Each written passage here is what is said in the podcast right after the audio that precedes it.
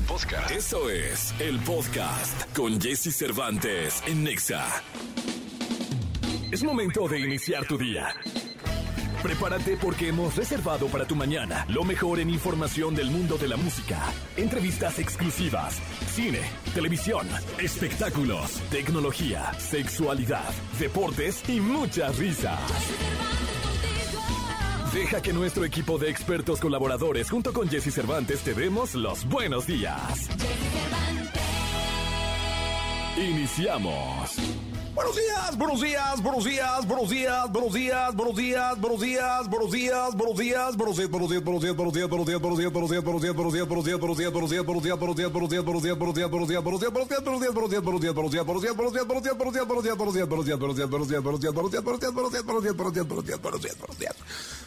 Muy buenos días a todos. ¿Cómo están? Qué gusto saludarlos. Estamos arrancando, son las 6 de la mañana con dos minutos. Eso nos dicta el reloj. Estamos empezando en este miércoles 8 de febrero del año 2023 en este programa de radio llamado Jesse en Ex. Así que yo te pido que te quedes con nosotros.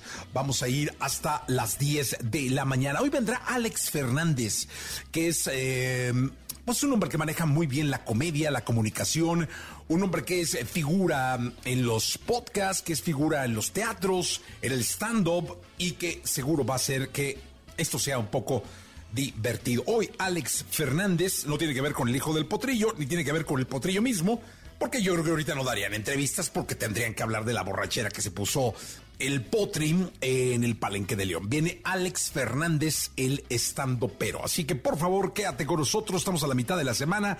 Hoy es miércoles, segundo día de la semana, teniendo que ser el tercero, es el segundo. Hoy estará Nicolás Romay Piral, el niño maravilla, hablando de deportes, el querido Gilgilillo, Gilgilillo, Gilgilillo, el hombre espectáculo de México. También José Antonio Pontoni de Saracho, hablando de tecnología, el consultorio abierto de la sexóloga Divari.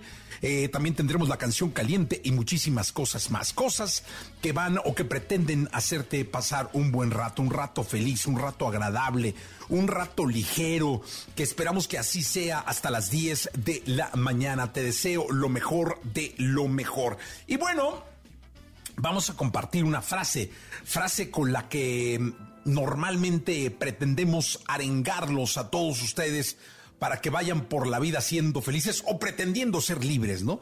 Que yo, si te dieran escoger, a ver, si te dieran escoger entre la libertad o la felicidad, yo creo que muchos dirían, no, pues, feliz, ¿no? Aunque no tenga libertad, pero feliz. Mm, no, eh, yo creo que muchos elegirían la felicidad a la, a la, a la libertad, no lo sé. Yo no sé, ¿eh? yo creo que soy feliz como estoy. O sea, ni tan libre, ni tan feliz. Mira, aquí la producción dice libertad. Eh, pues yo estoy como a la mitad, ¿no? Así como muy, muy, este, muy tranquilo, ni tan, ni tan libre, ni tan feliz, ni muy, muy, ni tan, tan. ¿No? Aquí dicen la libertad porque al tener libertad encuentras la felicidad. No es cierto.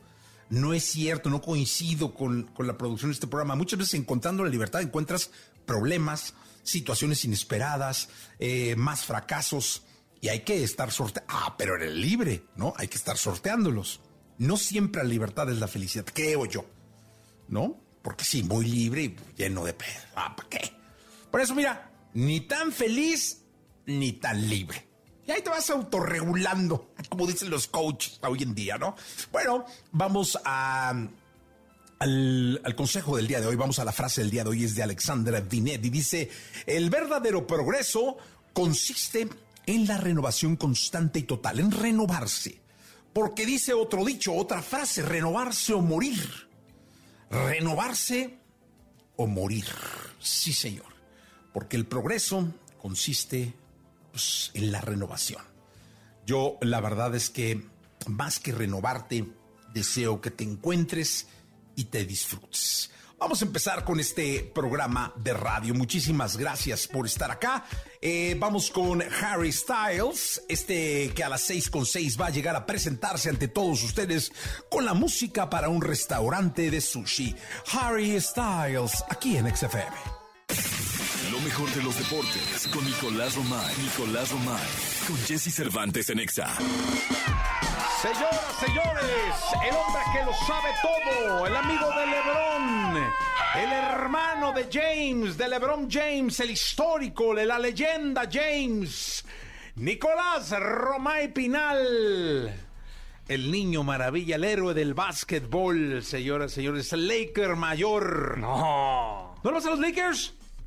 ¿Tú sí? No, tú tampoco, no es cierto. Soy de, de los angelinos, de los Lakers, sí. A mí me tocó ver a, a- a Kobe Bryant ahí enfundado en la casaca de los, los Lakers. Bulls de Chicago no, nunca, no, no, no. Por Michael Jordan. No, no, no, no. Es de tu época. Es de mi época, sí, no, pero nunca, no. Me tocó justo eh, Karim Abdul-Jabbar, me ta- sí, todos, todas estas leyendas. Pero en Los Angelinos, Oye, mi querido Nicolás Increíble que- lo de increíble. LeBron James, para poner en contexto. Creo que el nombre de LeBron ya estaba escrito con letras de, de Sí, oro ya. en la NBA. Pero ahora más, ¿no? Ahora lo, lo reafirma. 38.388 puntos. Es increíble. Se convierte en el máximo anotador de puntos en la historia de la liga. Supera a Karen Abdul Karim. Karim Abdul-Jabbar. Abdul-Jabbar. Era- ese era tu ídolo. Ese era, sí, hermano, o sea, de ahí de la ferrocarril. Karim, Sí, señor. O sea, él tenía 38.387 puntos. sí, no, no, no. Abdul-Jabbar. Parecía un récord imbatible. imbatible, inalcanzable. Estuvo no sé cuántos años el récord impuesto, ¿eh?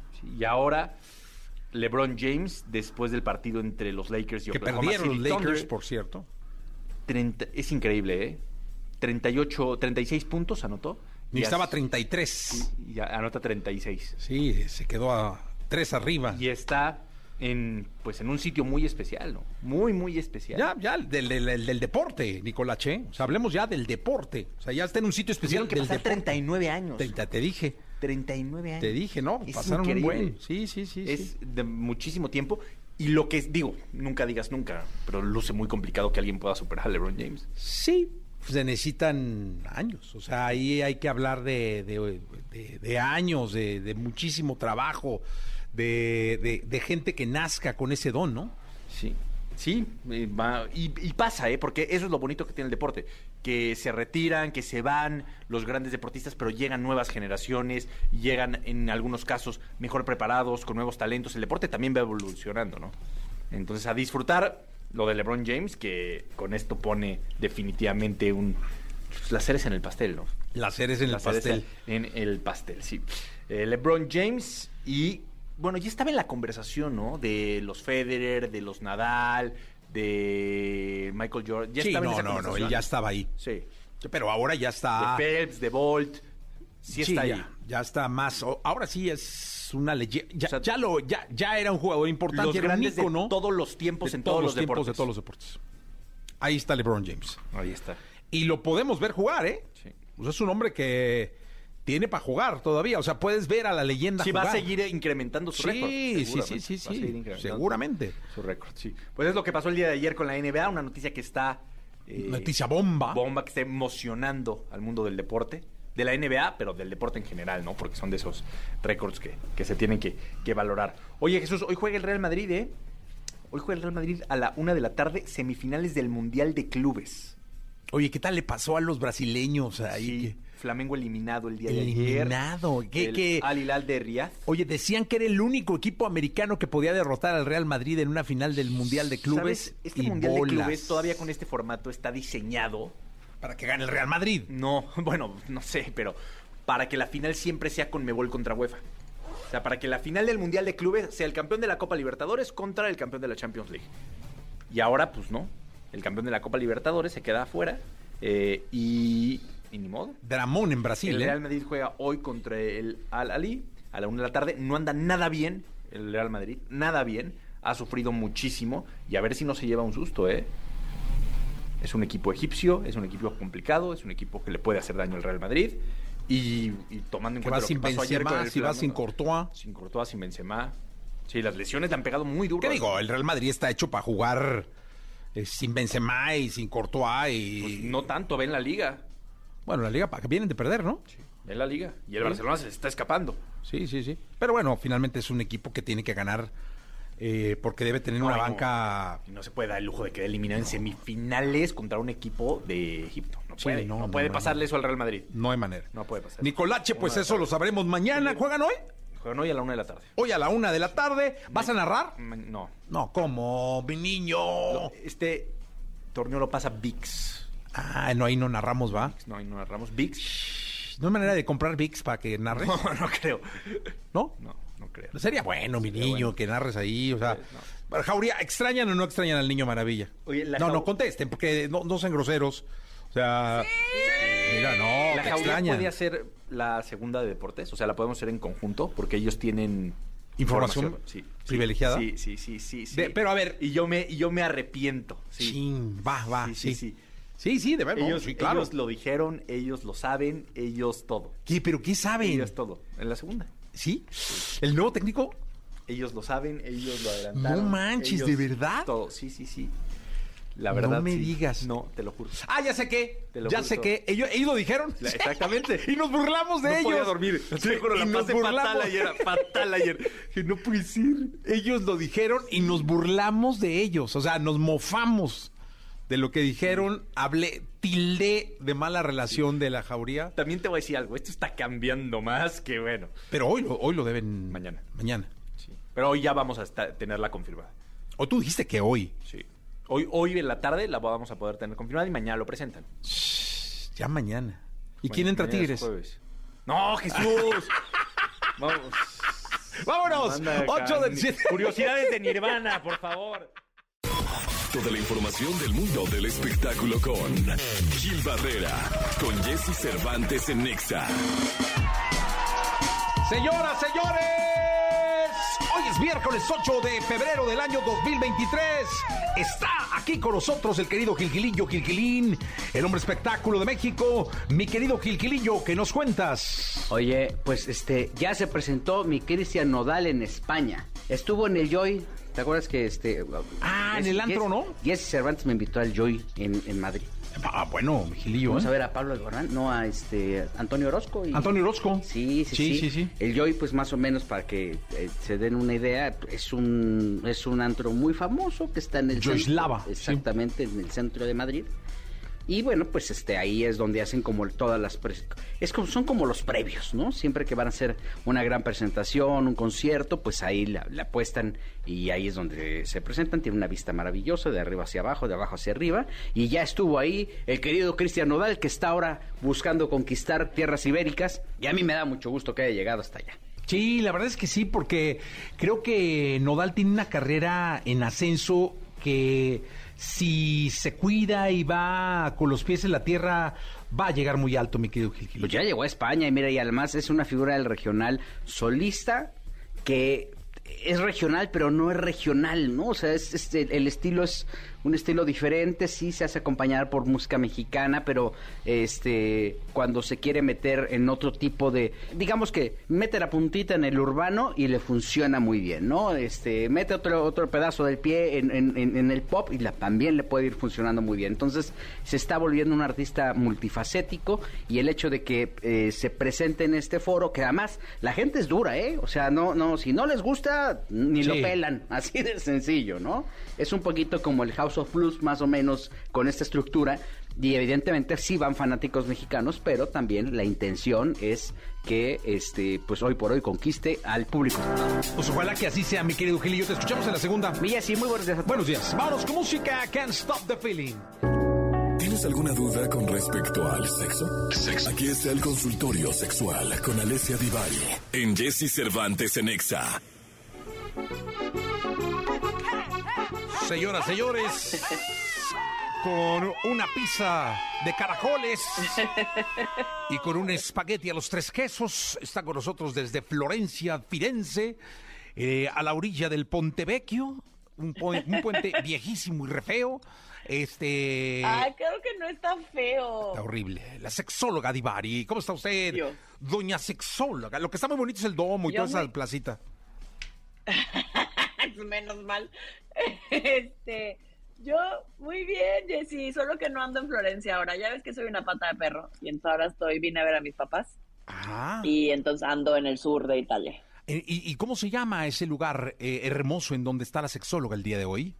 La toda la región se llama Puglia Y el pueblito de mi papá se llama Matinata. Matinata. Entonces, desde Matinata, ¿qué es lo tradicional en, en, Matinata? ¿Los churros, el chocolate, este, algún guiso que hagan las señoras de Matinata desde eh, sí, décadas una atrás? cosa típica, claro, una cosa típica es una pasta que se llama orecchiette ai chimichurri, que es como una especie de, pues digamos como un brocolito, como un tipo de brócoli, pero es lo más cercano que encuentro para describir esa verdura. Ok. Y el orecchiette es una pasta fresca, una pasta hecha a mano que tiene forma como de sombrerito. Se hace con el dedo gordo y queda como bombachito, como un sombrerito. Ah, ¿y ha comido usted mucho sombrerito?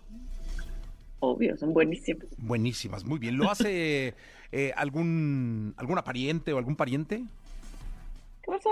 Yo lo sé hacer. ¡Anda!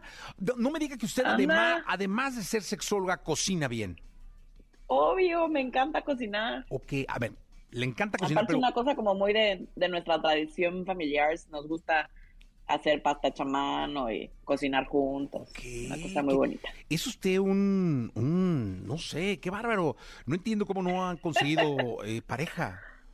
Dale. No, es que usted es un baúl de buenos detalles, baúl de, de, de, de, de, de imagínese, cocina, sexóloga, eh, creo que da hasta masaje tántrico, eh, eh, hace de todo. buena persona, digo. Buena también, persona, ¿no? sí, poner. también, este, muy delicadona, pero buena persona.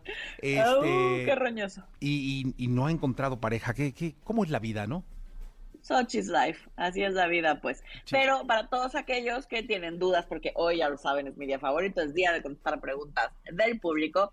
Como les encanta aquello de los teléfonos, nos pueden marcar o mandar mensajito al 55 79 19 59 30. 55 79 19 59 30.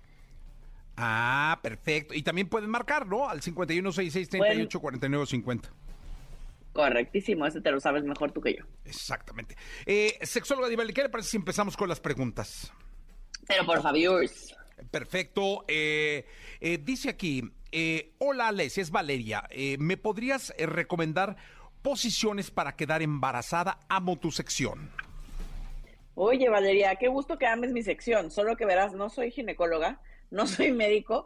Entonces, posiciones para quedar embarazada, mis conocimientos llegan hasta cualquier posición que te ayude a el semen, digamos, la gravedad le ayude a que viaje un poquitín más rápido. Es decir, si después de que tu pareja eyaculó adentro de ti, eh, subes, elevas la pelvis o subes las piernas eh, a la pared, por ejemplo, ¿no? Para mantener en alto y que la gravedad haga lo suyo, digamos que son el tipo de, eh, de posiciones, más que una posición sexual en sí misma, tiene que ver con ayudarle al semen a que no se salga. Ah, como empujarlo. Es, es, una parte que puedes hacer tú, digamos, para ayudarle a tu cuerpecillo, pero en realidad no hay garantías. No hay garantía. Bueno, pues ahí está, Valeria, gracias. ¿Es eh, necesario, dice Gladys, eh, usar lubricante siempre? Eh, ¿Cómo se compran? ¿En farmacias? Este, ¿Es necesario usar lubricante siempre? No, no es necesario siempre. Eh, dependerá también de cada persona. No, no todas las mujeres lubrican la misma cantidad. Hay para quien sí se vuelve una necesidad básica. Hay para quienes no. Hay quienes solo utilizan el lubricante, por ejemplo, cuando eh, eh, utilizan algún juguete sexual. entonces, dependerá. la idea del lubricante es que te sientas cómoda, que la penetración no sea dolorosa. Salud. Sea algo placentero. Gracias. Entonces, este, eso es lo que te va a indicar si es necesario o no para ti. Eh, siempre que, ahí sí, por ejemplo, cuando utilicemos juguetes sexuales, invariablemente se recomienda el uso de lubricante. Sí, más vale. Eh, ¿Cómo se compran? Pues vas, puedes ir a una sex shop, puedes eh, ir a una farmacia, puedes en, en cualquier tienda de autoservicio también no, ya prácticamente ¿a poco hay venden lubricantes? Venden lubricantes. No, no hay mucha variedad, pero al menos un, un tipo de lubricante Sí. seguramente encontrarás. Más que luego Al da penilla, va, porque sí. el de adelante trae chescos y papitas. El de atrás Exacto, trae y tú un bien dog. ¿no? Y tú llegas así con pena. ¿Tiene lubricantes? No, pero pues cuál, pues que se vea que te vas a divertir, pues Sí. sonríes, listo. Y luego ya voltea el de la caja y te Si dice, te da pena, los puedes, los puedes pedir online. ¿lubricante solo o con preservativo? Y sí, sí, Exacto. Sí, da pena. Lo quiere con su anillito vibrador también, maldita. No, anillitos vibradores no venden en los supers. Sí, porque hay unos de, de, de estas marcas de condones que venden anillos vibradores también y balitas. Estas Ah. ya las venden también en el súper, en algunos de ellos. Dice farmacias. ¿qué es y cómo se usa el plug anal? ¿Lo recomiendas? Es un dildo anal, se llama plug, pero es, es tiene forma cónica, eh, es decir, es más ancho en su base y más delgadito hacia la punta. Eh, y se usa porque ayuda a ir estimulando el esfínter anal poco a poco. Siempre decimos que vamos de menos a más, entonces empiezas eh, literalmente con la puntita del plug, porque así te vas acostumbrando a la sensación, vas aprendiendo a dilatar el esfínter y a decidir hasta dónde está bien para ti. Todos los juguetes anales, siempre lo decimos, tienen un tope, ¿no? El plug anal es igual, es un conito que generalmente tiene un topecito en la base eh, para que tengas donde agarrarlo y no te vaya a perder en el infinito y más allá. Los Ah. recomiendo, sí, si es algo que quieres experimentar y que, y que quieres probar y que es algo que está bien para ti. Eh, por supuesto, la estimulación anal, como cualquier otro tipo de estimulación y como cualquier tema sexual, es algo que necesitamos querer explorar y experimentar. Eh, te- tiene usted llamada telefónica, su público está con usted, eh, puede atenderlo si fuera tan amable. ¿Cómo no? Bueno, Hola, hola, ¿qué tal? hola, ¿cómo estás? Bien, bien, gracias a ustedes. Muy bien, también, gracias. ¿Cómo te llamas? Eh, anónimo, por favor. Anónimo. Ok, Anónimo, cuéntanoslo todo. ¿En qué te podemos servir? Tengo dos preguntas. Una es, ¿en qué consiste el masaje tántrico y cuál es su fin? Este, y la siguiente es, ¿cómo, cómo me afecta ver tanta pornografía? Ah, o sea, Anónimo, El- es, Anónimo es muy caliente. ok, perfecto, Anónimo. Mira, empecemos por el principio. El Tantra es una filosofía oriental, ¿no? De la India. eh, y es bastante más compleja que solo las posiciones, como llegaron de este lado de Occidente. Eh, el, el masaje tántrico es un masaje exploratorio que tienes que hacer una serie de respiraciones, que lo puede hacer alguien por ti, o lo puedes hacer en pareja para, eh, digamos, mejorar el vínculo eh, y ayudar a que tu energía sexual suba, etcétera. Es, es una técnica en realidad, pero en re- la verdad es que muchas veces se usa como sinónimo de masaje con final feliz. Podría ser lo mismo. Pero en muchos lados eh, la gente lo usa como sinónimo. O sea, si los ves anunciados, por ejemplo, masaje tántrico, la gran mayoría de las veces es un masaje generalmente para mujeres con final feliz. Ah, mira, lo que viene uno a aprender. ¿Y la otra ya te contestó las dos? No, Ah, no, no, me faltó una, ¿no? La otra era... Ay, ando un poco dispersa, ¿me repites la segunda pregunta, please, anónimo? ¿Que por qué ve tanto porno? Sí, ah, ¿cómo? sí, que si ver porno te hace daño. Ajá, Esa fue tu pregunta, ¿no? Sí. Sí. No tendría por qué, siempre y cuando tengas muy claro que es ciencia ficción. ok. O sea, el porno, el porno no es la realidad, el porno no es lo que nos vamos a encontrar en nuestro día a día, ni tiene que ver con, eh, con cómo eh, tendremos que vivir nuestra sexualidad forzosamente, eh, ni es un esquema para aprender, no pretende ser educativo. Mientras tengamos todo esto claro, no hay delito en ver porno, es un entretenimiento y si te gusta y lo disfrutas, date, mijo. ¿Cada cuándo ves porno? Diario. Eh, ¿Cuántas veces?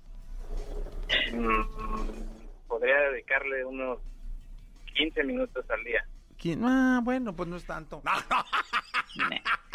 Más que, más No, que ¿cómo la no? cantidad de porno, más que la cantidad de porno al día, tiene que ver con qué me hace sentir. Es decir, me genera ansiedad, solo estoy pensando en eso, empiezo a dejar de lado mi vida social, no me puedo relacionar con una pareja eh, porque solo estoy pensando en el porno.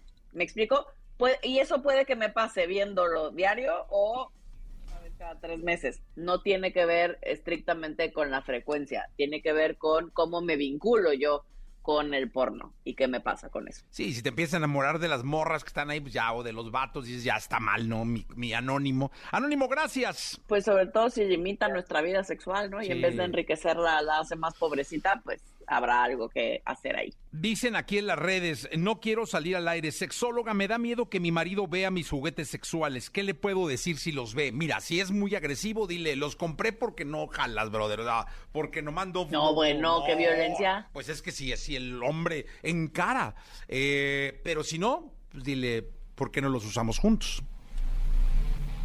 Sí, en realidad no habría nada que justificar, pues eres idealmente libre de ejercer tu sexualidad como mejor te parezca.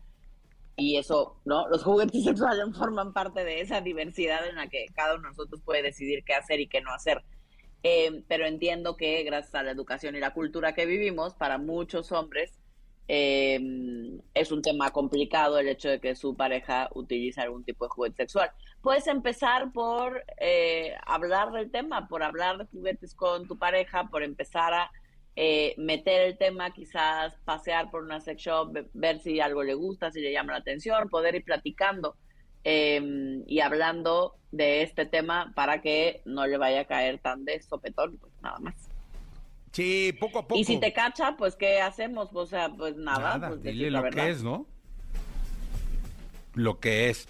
Sexóloga Divari, muchas gracias. Al contrario, gracias a ustedes, nos escuchamos el lunes. Saludos a todo el pueblo. Gracias, yo les digo de su parte. Muchísimas gracias. Vamos con la música 827 Closer. Chainsmokers. La tecnología, tecnología, avances, gadgets, lo más novedoso. José Antonio Pontón en Jesse Cervantes en Nexa. Perdóname, mi amor, ser tan guapo. ¿Qué digo? Guapo, Qué hermoso, bello, atractivo. Qué lindo grito. Un símbolo sexual. Hombres, mujeres. En este, este mes de febrero, mira, estos gritos No, me vienen traes a bien, todo el ¿eh? mundo. Sí, sí, la verdad es que sí. Eh, Enamorados. Enamorados de Pontón.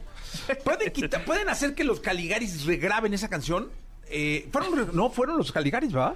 Mira nada sí, más, que- pero o sea, que le pongan, no. eh, perdóname, mi amor, por ser hermoso. Eso sería mejor, mucho Ya, más eso es hermoso. apegado a la realidad. Ay, sí. Pontón, ¿cómo estás? Muy bien, muy bien, aquí andamos listos. nos cuenta la tecnología el día de hoy, Bueno, pues ves que ayer te dije que íbamos a hablar de un teléfono que hace así. Ah. Y pues ya lo traje. Es un, es un está increíble. ¿Sabes que el tamaño está El tamaño espectacular? está muy bueno porque es el, la segunda generación del teléfono plegable de Oppo. Es uno que, eh, digamos que es como un cuaderno. Un pequeño cuaderno en el cual tienes tu pantalla de portada de 5.5 pulgadas, que eso es lo que hace muy cómodo y también manejable a una mano. Pensando en que, por ejemplo, teléfonos de gama alta o pantallas grandes son de 6.8 pulgadas, 6.6 pulgadas. Este es de 5.5 pulgadas. Eso es un poco más chiquito, pero pues a una mano resulta como muy cómodo. Pero a la hora que lo abres, digamos, pues es una pantalla de 7.1 pulgadas, es decir, mucho más grande, es como un cuaderno en donde estás abriendo pues la pantalla plegable y se preguntarán, oye, ¿es resistente? Sí, se me cayó como de un metro y medio y aguantó y tiene la posibilidad también y es capaz de abrirse 400 mil veces, o sea, eh, ju- justo el doble de la primera generación. Y es un teléfono que, bueno, por supuesto tiene un procesador de gama alta, ¿no? Tiene cámaras Hasselblad, que es una... Sí, la cámara está buena, La ¿eh? cámara está muy buena, la verdad, y es muy ligero también, como puedes ver. eh, pesa prácticamente 230 gramos por ahí. Y a la hora de cerrarlo, como el cuadernito que es, digamos, no, no queda muy gordo o muy... Pues, con, con un grosor choncho, ¿no? Como para que lo metas en tu bolsa. La verdad es que queda muy, muy cómodo. Eh, y yo creo que es de los plegables más cómodos este, o más, digamos, usables, tanto en la pantalla eh, de portada como en la pantalla interior. La pantalla también se ve Y puedes sensacional. tomar la foto y en un lado te deja la foto y en el otro lado sigues, puedes seguir tomando. Exactamente, esa tiene eh, la posibilidad de que también cuando lo doblas y queda a 90 grados, digamos, la pantalla queda como en la parte horizontal y la otra pantalla queda pues, paradita, pues, ¿no? Eh, puedes tener la posibilidad de ver una película en la parte de arriba y en la parte de abajo tener los controles. O sea, está optimizado la UX, digamos, o la interfase gráfica, el, el sistema operativo, para que puedas tener más productividad y sí utilizar como las eh, la pantalla interior como si fuera dividida, ¿no? Como una pantalla, una doble pantalla. Eh, tiene una tasa de actualización de frecuencia 120 Hz. ¿Qué significa esto? Que la verdad es que tus aplicaciones, tus videojuegos se van a ver muy fluidos, o sea, no se van a ver como estos steps o estos pasos que de pronto se dan cuando tú estás eh, deslizando las aplicaciones. Va a ver súper fluido.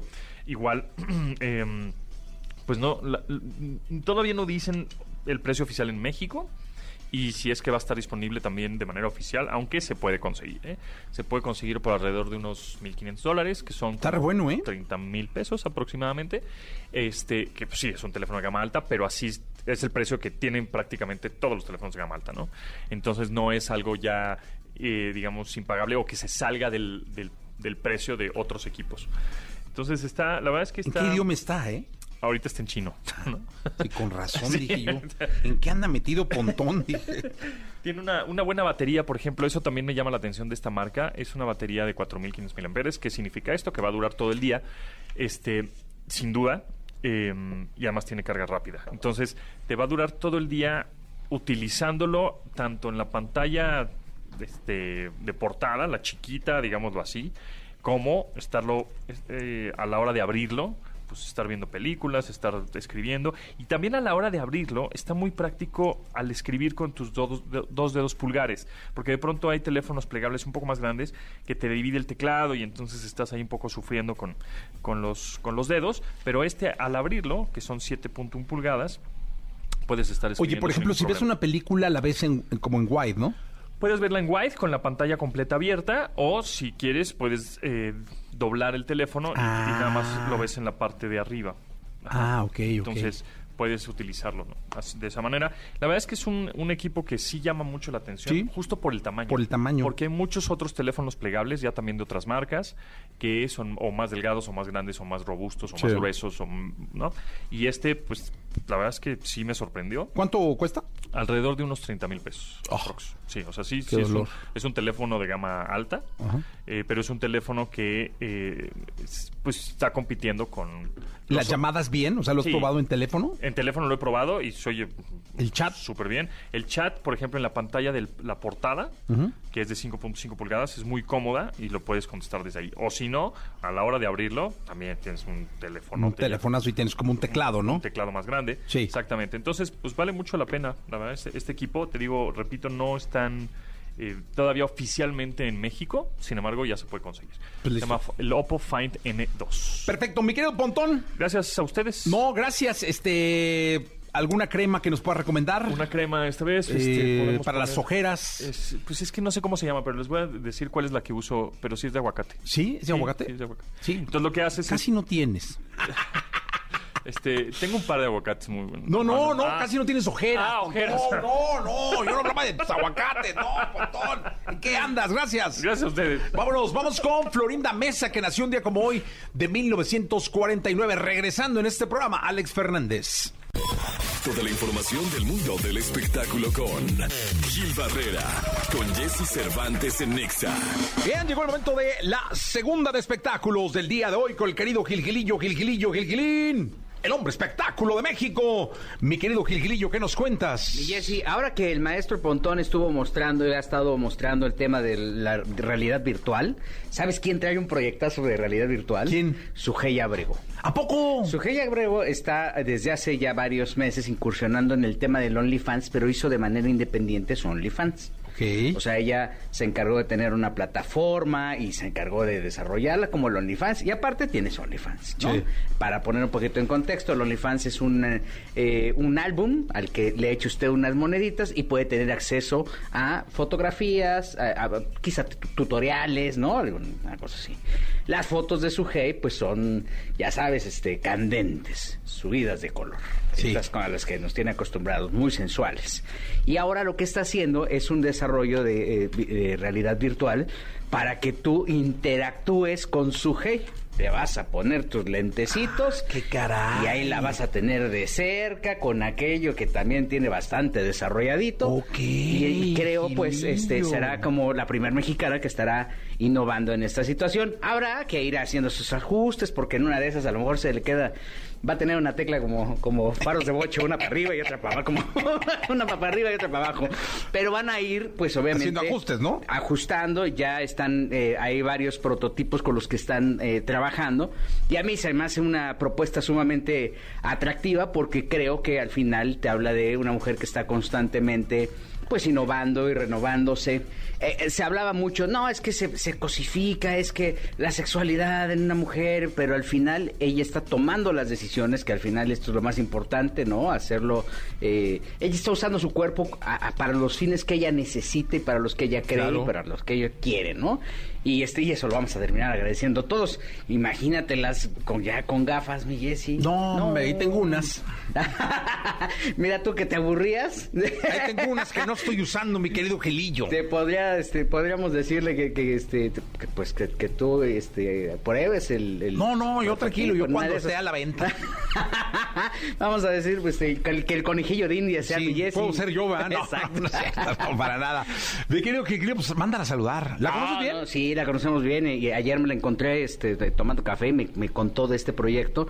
Va muy avanzado, lo tiene previsto prácticamente para la segunda mitad del año, pero pues este te habla de esta innovación y Sí. me da muchísimo gusto que sea una mexicana la que esté aventando, que rompa los esquemas y que sea pues una mujer empresaria la que esté arriesgando sin eh, todas estas etiquetas que te pueden poner de que, ay, es que el- porque enseña además, pues al final ella está tomando las decisiones por, por su propia voluntad y eso a todos los caballeros vamos a terminar agradeciéndolo. Agradeciéndolo. mi querido Gilgilillo, nos escuchamos el día de mañana. Mientras no haya este, realidad virtual de babo, Ay, no. ¿qué, qué tal que se le brinquen las No, perlitas y luego no. para qué quiere? Sueñas con ellas, Gilillo. no. Vámonos. Lo mejor de los deportes con Nicolás Romay. Nicolás Romay. Con Jesse Cervantes en Exa.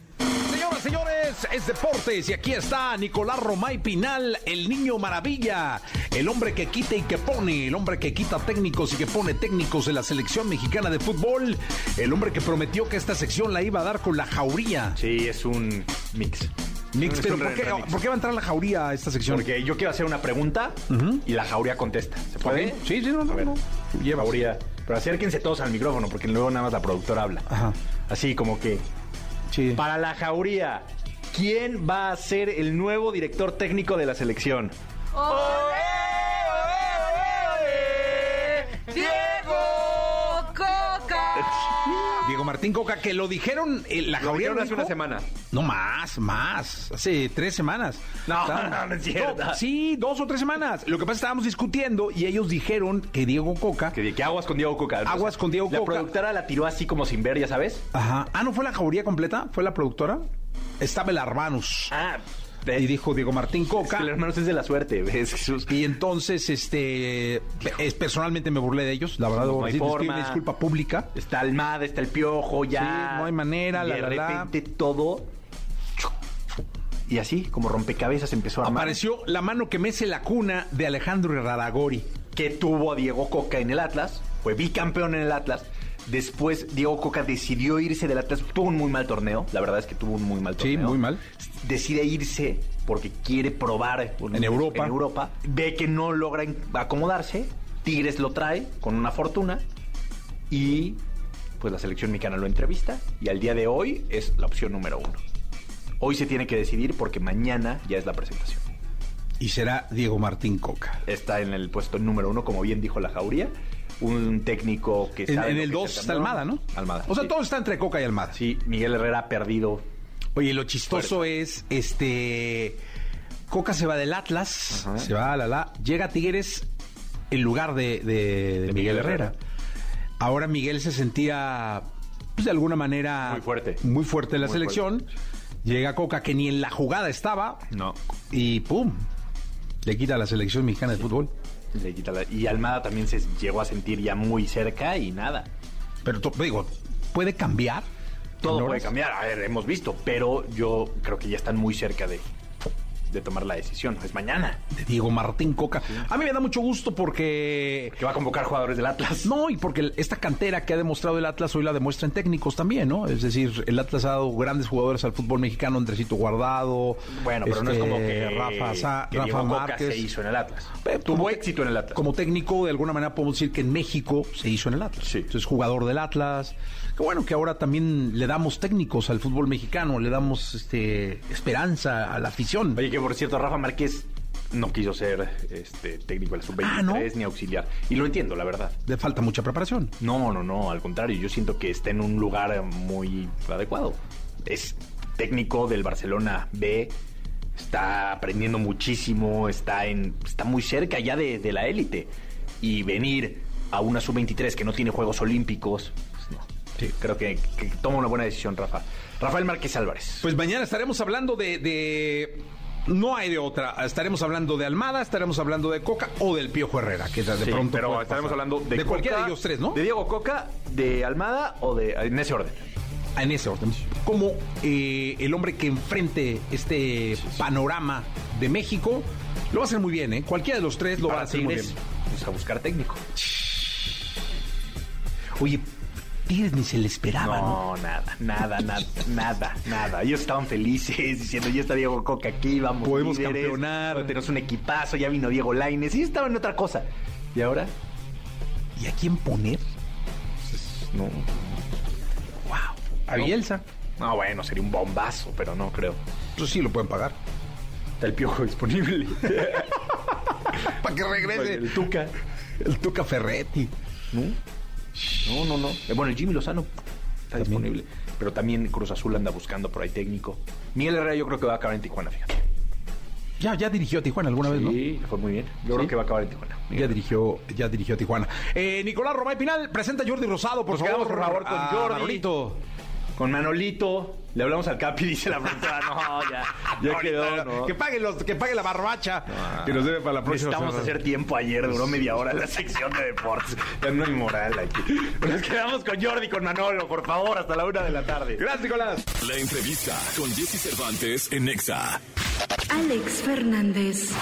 Comediante y escritor de literatura de stand-up y escritor de comedia mexicana. Impulsor principal de la nueva ola del podcast de comedia en español, actor de cine, creador de contenido y en general un apasionado de hacer reír y llevar comedia mexicana a toda la República, Estados Unidos, Europa, Centro y Sudamérica. Hoy aquí con Jesse Cervantes, Cenexa llega a cabina Alex Fernández para hablarnos de su próximo Auditorio Nacional.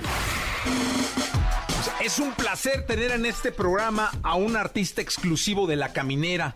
Este, Es correcto, ya. Sí, no, caray, yo dije, nunca va a ir al programa, o sea, solo La Caminera. Yo ya estoy harto, ya les dije ya. Es que dije, ya, ya deberías de ser conductor. No estoy escalando yo aquí, Nada. llévenme con Jesse, por favor. Es que exacto, yo decía, Dios de mi vida, ¿qué, qué hará Franevia para tenerlo todo el tiempo? ¿O será Tania? ¿O será el Capi en su momento? Y pues mira, Fran Evia tiene mucho que ver, ¿eh? Y justo ahora que vamos a hacer el show del auditorio, él va a dirigir el especial que vamos a grabar ahí. Entonces. Dirige algo. no, no es cierto. Sí, sí, sí. Es no, correcto. el maestro Franevia. El Oye, profe. dime una cosa, Alex. Fíjate que cuando empezó esto del stand-up, Sí. yo descubrí que los eh, personajes del stand-up, o stand-uperos, Ajá. Tenían como un prototipo. O sea, eh, empezamos a platicar con algunos para que hicieran radio y tú salías del prototipo. Yo dije, no, este no parece estandopero. Parece O sea, no- Ben Affleck crudo, dice. O algo así. Ajá. Pero no, no, salías como del estándar. Ajá. Y yo dije, no, tengo que verlo. Y vi el mejor comediante del mundo Ay, qué, qué padre. y me encantó. Ay, qué chido. Y luego eres. te seguí en tu podcast. Este.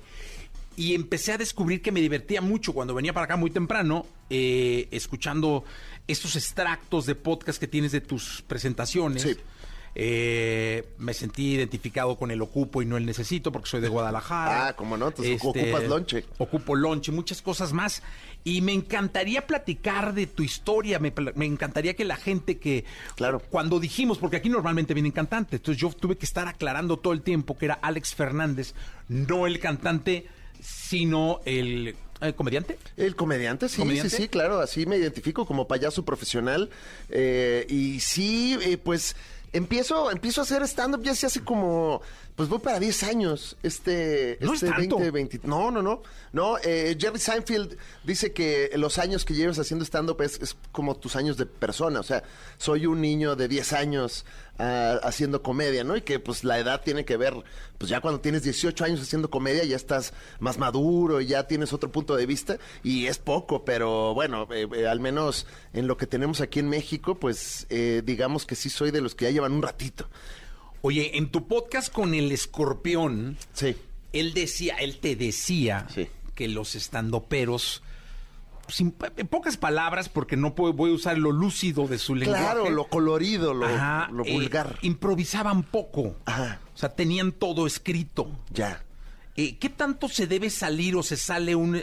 ¿Qué tanto cuando vemos a Alex Fernández en el Teatro Galerías o donde has estado, en este caso en Guadalajara o qué sé yo, es improvisado o es apegado a un guion? ¿Qué tanto se escribe? ¿Qué tanto es...? Pues cuestión de gusto, ¿eh? Hay, hay comediantes muy estrictos en, su texto y que lo cuentan palabra por palabra.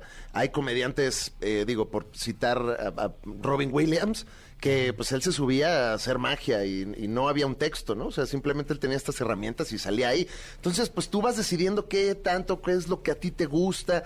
Por ejemplo, ahora que vamos a grabar en el auditorio, pues todo está muy en control y, y- y- y, pues el texto está muy pensado porque además como hay cuestiones legales y, lo estamos grabando y se queda para la posteridad, pues soy muy estructurado, pero si vas a un bar o un show eh, que, que, pues tiene un poquito más de soltura, te dejas ir, empiezas a probar. Entonces depende de, de cómo te sientas tú y cuál sea tu estilo también. ¿Cuál es el lugar en donde menos gente te ha visto? Uy, eh, en mi casa, eh, no, lugar donde, pues es que al principio Jessy nadie te va a ver y, y tengo en mi memoria eh, grandes recuerdos, como aquí en la Ciudad de México alguna vez dimos un show en la Casa de los Comediantes como para tres personas me parece y pues sí te dignifica, ¿eh?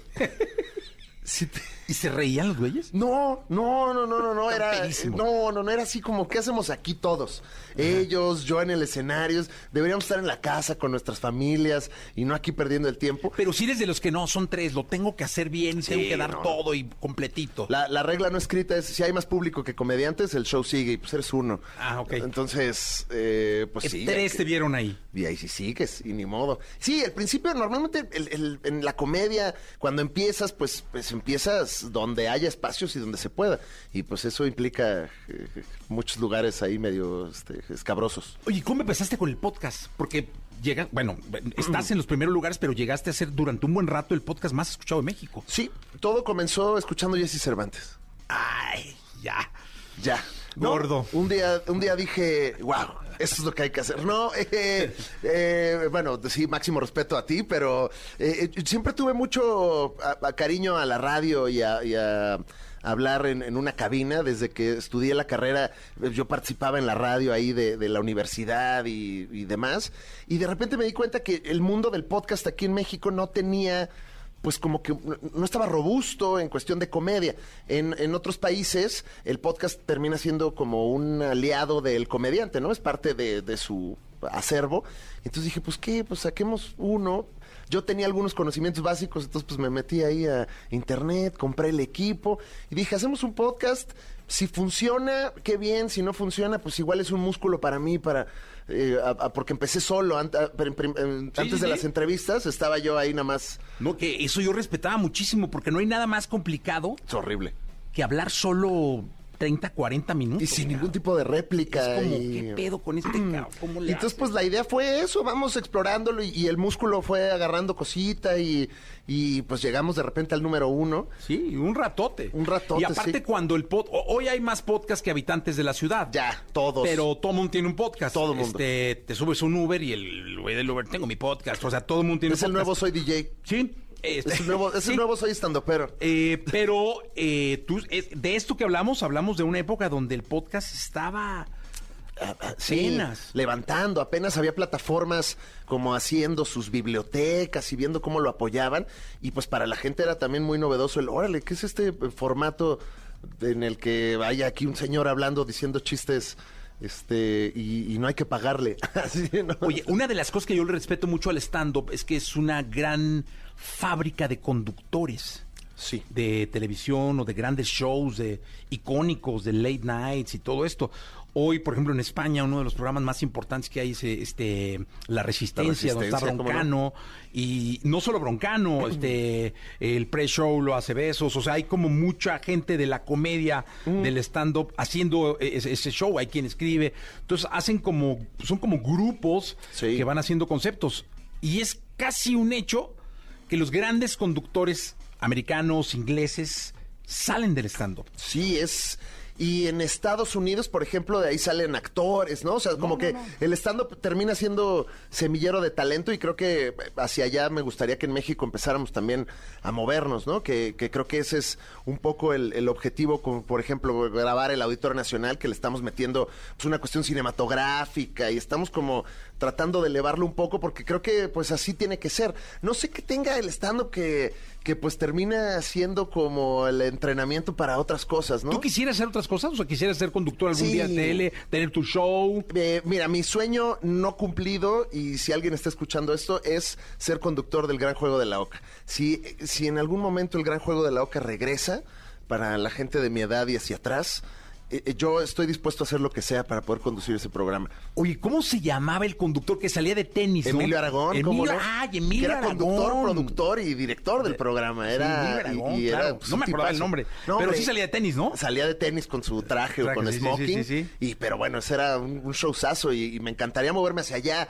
Ahora estuve el año pasado haciendo cine por primera vez y también me gustó mucho y creo que hay oportunidad de ir construyendo poco a poco y, y no, no, no, tampoco tengo prisa de, de, de estar ya ahí este, como Mauricio Ockman en 17 películas al año. Le mando un saludo. Sí. Eh, Cantando, ¿ya va a cantar? Ya va a cantar, ya está haciendo todo. Sí, ya todo. Mauricio Ockman ya está Sí, en mi casa también. Viene a cantar, ¿no? Va, va a venir, quedó de, de regresar a cantar, a presentar su música. Wow, hace todo, ya Todo. Mauricio Ockman. sí, sí, sí, Qué todo, barbaridad. Mi suegra es muy fan.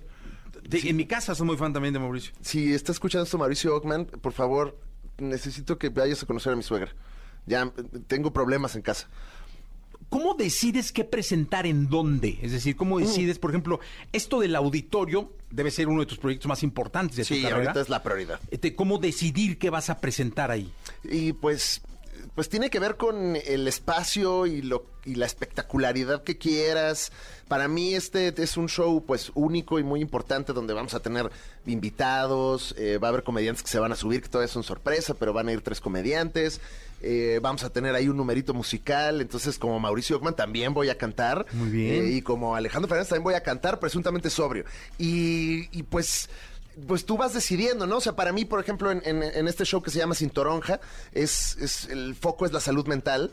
Y entonces, pues para mí es importante escoger todo el material que hable de eso, de salud mental, de depresión y de ansiedad, que es como el tema. Entonces tiene que ver mucho con dónde estás. Si estás en un bar todo pulgoso, pues dices, bueno, aquí la gente no quiere andar escuchando esto, ¿no? Sí, quiere todos algo- están mal de la salud mental. que quiere alguna Sí, sí, sí, payasada, es gente que está tomando el lunes, o sea, algo, algo tendrán ahí. Oye, ¿y tú cómo, cómo, cómo andas de la salud mental? Ah, Ahorita bien, en este momento, ahorita como me paré eh, muy temprano para esta entrevista, estoy eh, radiante, contento.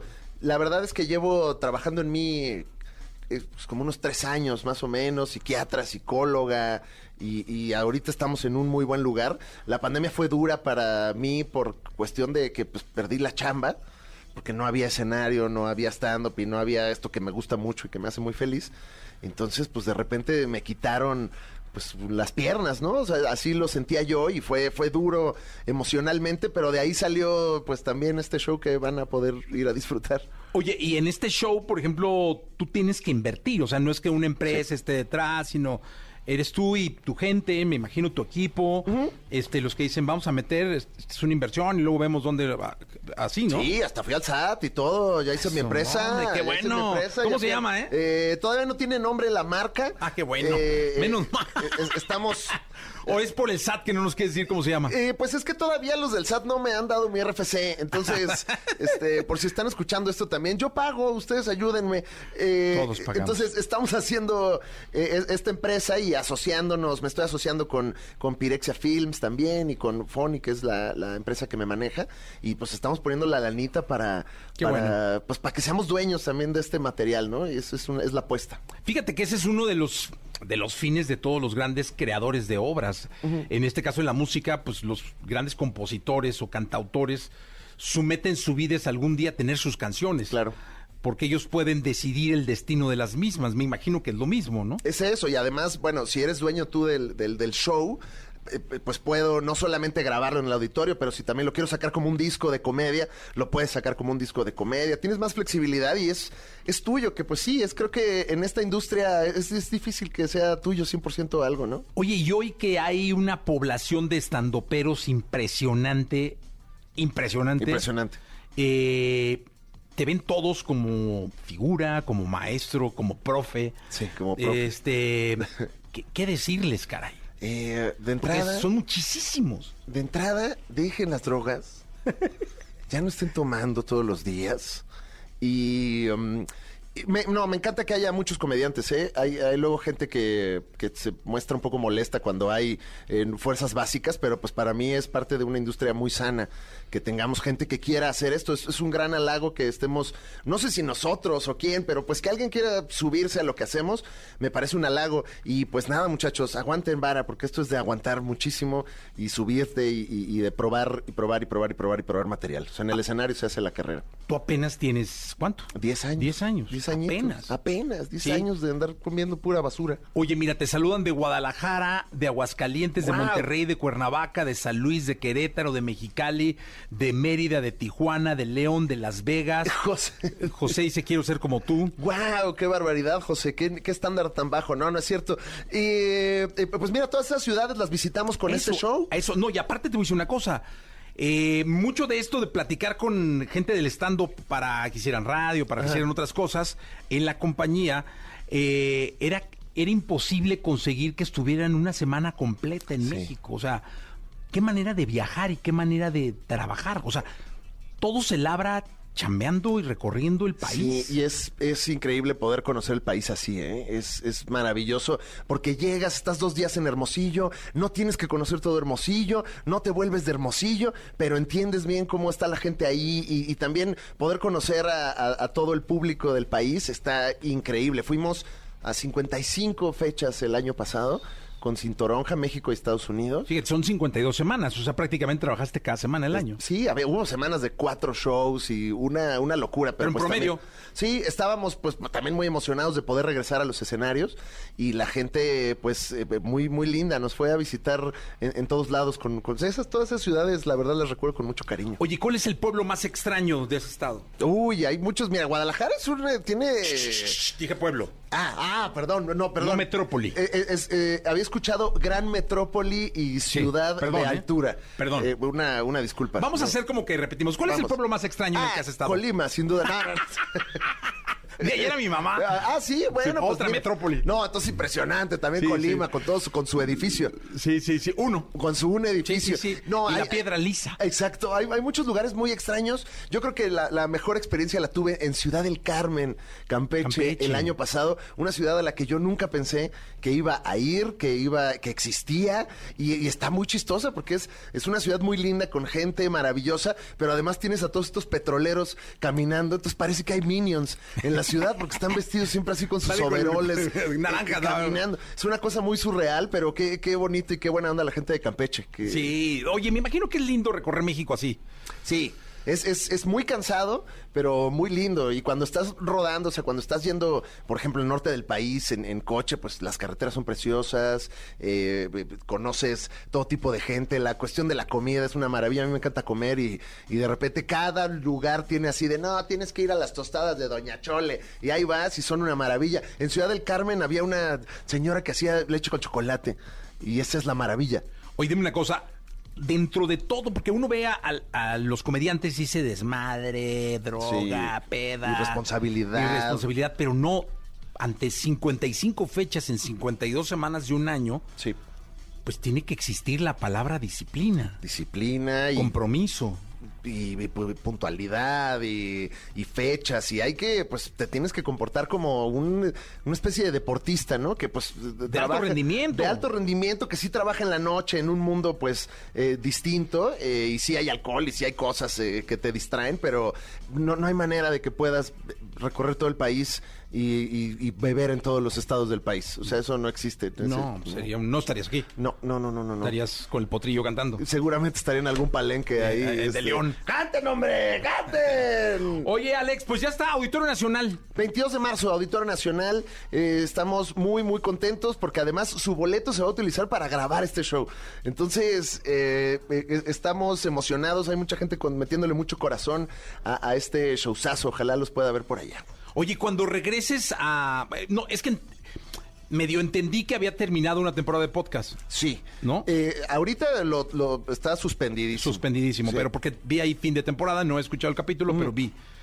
Cuando reg- si regresa algún día el podcast, sucede. invítame, ¿no? Sí, claro, Jessy. ¿De veras? Y ya te hago las preguntas yo, las, las difíciles. ¿Sí? Ya te saco los chismes. Así. Dime Va. la verdad, Jessy. Ah, venga. Ya en serio. A ver, da una. Ya, una, la verdad. Sí. ¿Por qué corrieron al Capi de la caminera? No, no es cierto, no es cierto. No, de esas no. De esas no, no es cierto, no es cierto. No, no, no, este, es de pura guasa, yo sí que. bueno, no, te hago preguntas de Guadalajara entonces. Va, Este, eso sí, las que- tengo todas. ¿Cuál es tu avenida favorita? López Mateos. Dígate Ah, rápido, mira. ¿eh? Pum, en chinga. Wow, eh, va a ser una entrevista difícil, ¿eh? No, muy que difícil. prepararla. Porque si yo contesto rápido Vámonos. y chinga y sí, poco no, diálogo. ¿qué quieres? ¿Qué necesitas? Sí, Vámonos. poco diálogo. Como Luis Miguel. Ya Una- está el compromiso. ¿Ya? Ya está, mi. Listo, ya está. Gracias, invitamos. Alex, por Gracias estar a ti, acá. hombre. Escuchaste el podcast de Jesse Cervantes en Exa.